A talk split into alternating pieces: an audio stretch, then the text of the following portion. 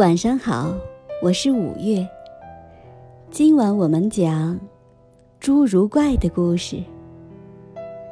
从前有个磨坊主，他的女儿长得美丽无比，而且聪明伶俐，为人精明。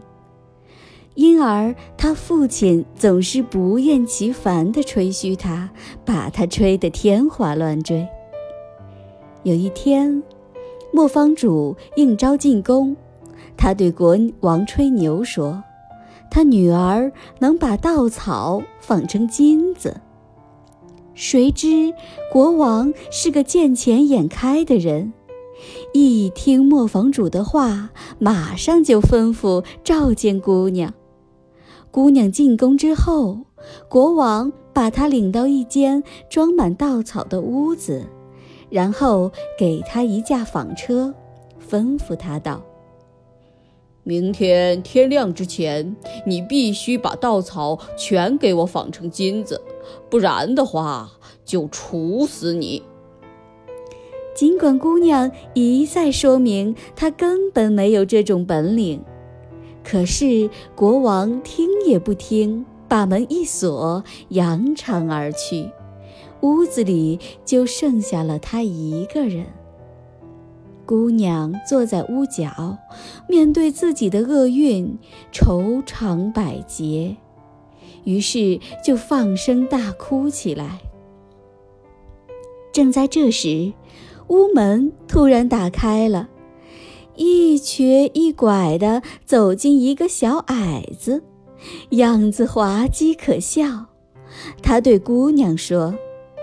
晚上好，姑娘，干嘛哭得这样伤心呢？唉，姑娘回答说：“我必须把这么多的稻草全都纺成金子，可我哪会这个呀？”要是我替你纺，小矮子说：“你拿什么酬谢我呢？”把我漂亮的项链送给你，姑娘回答道。小矮子相信姑娘说的话，于是就坐到了纺车前。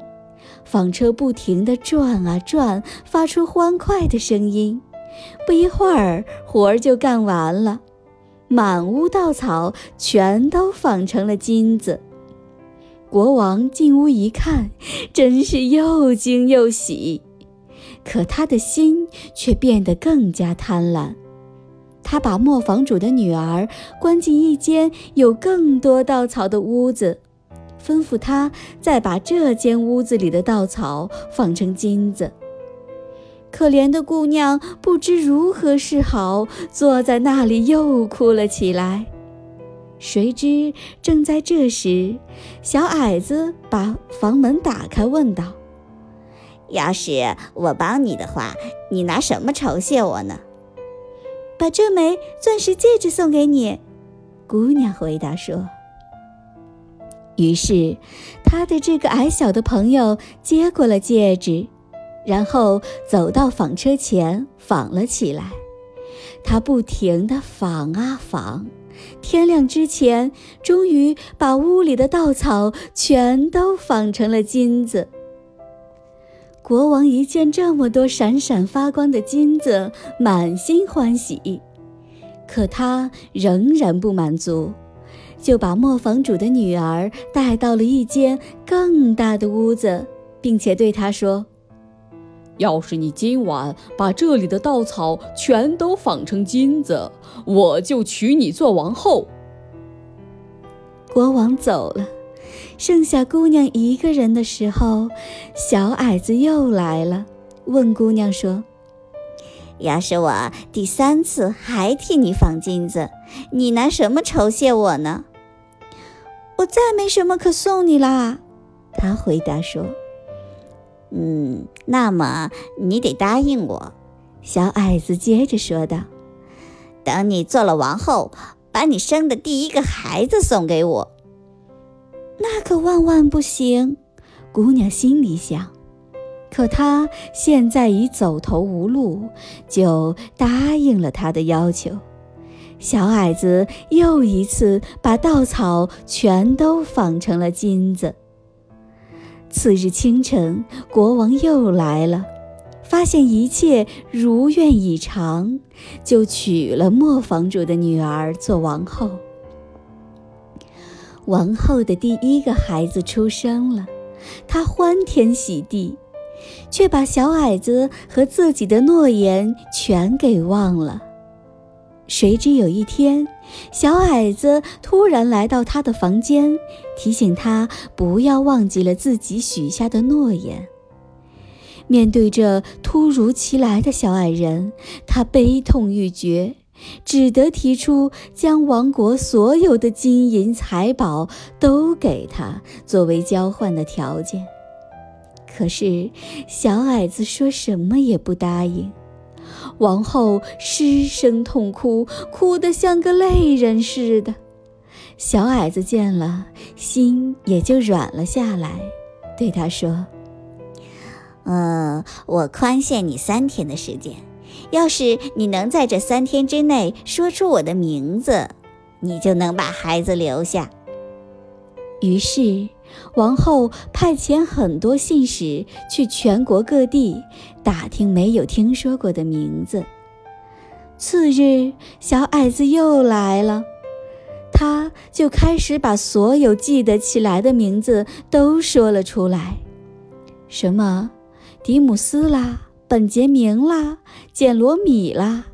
可是小矮子每听一个都说：“我不叫这个名字。”第二天，他把听到的滑稽的名字都说了出来，什么罗圈腿啦、小罗锅啦、八字脚啦，诸如此类。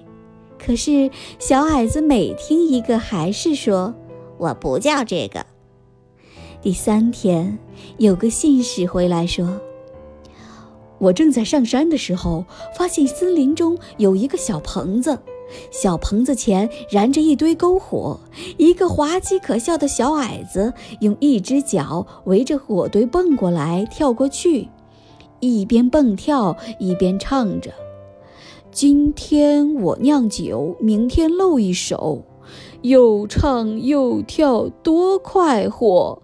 明天小孩就归我，王后绞尽脑汁却说不准。”本人名叫隆佩尔斯迪尔钦。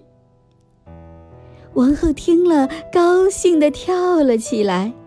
过了一会儿，小矮子又来了，进门便问：“王后，我叫什么名字呀？”王后回答说：“你是不是叫约翰呢？”“不对。”“那你是不是叫汤姆呢？”“也不对。”哦，也许你叫龙佩尔斯迪尔钦吧？肯定是巫婆告诉你的，肯定是巫婆告诉你的！小矮子喊叫着，气得直跺脚，结果右脚深深地陷进了地里，他不得不弯下腰去，用双手紧紧抱住小腿，用尽全身力气才拔了出来。随后，他便急急忙忙溜走了。这场虚惊也就结束了。于是大伙儿开怀大笑。王后呢？从此呀，她也再没见过这个侏儒怪啦。今天的故事讲完了，宝贝，晚安。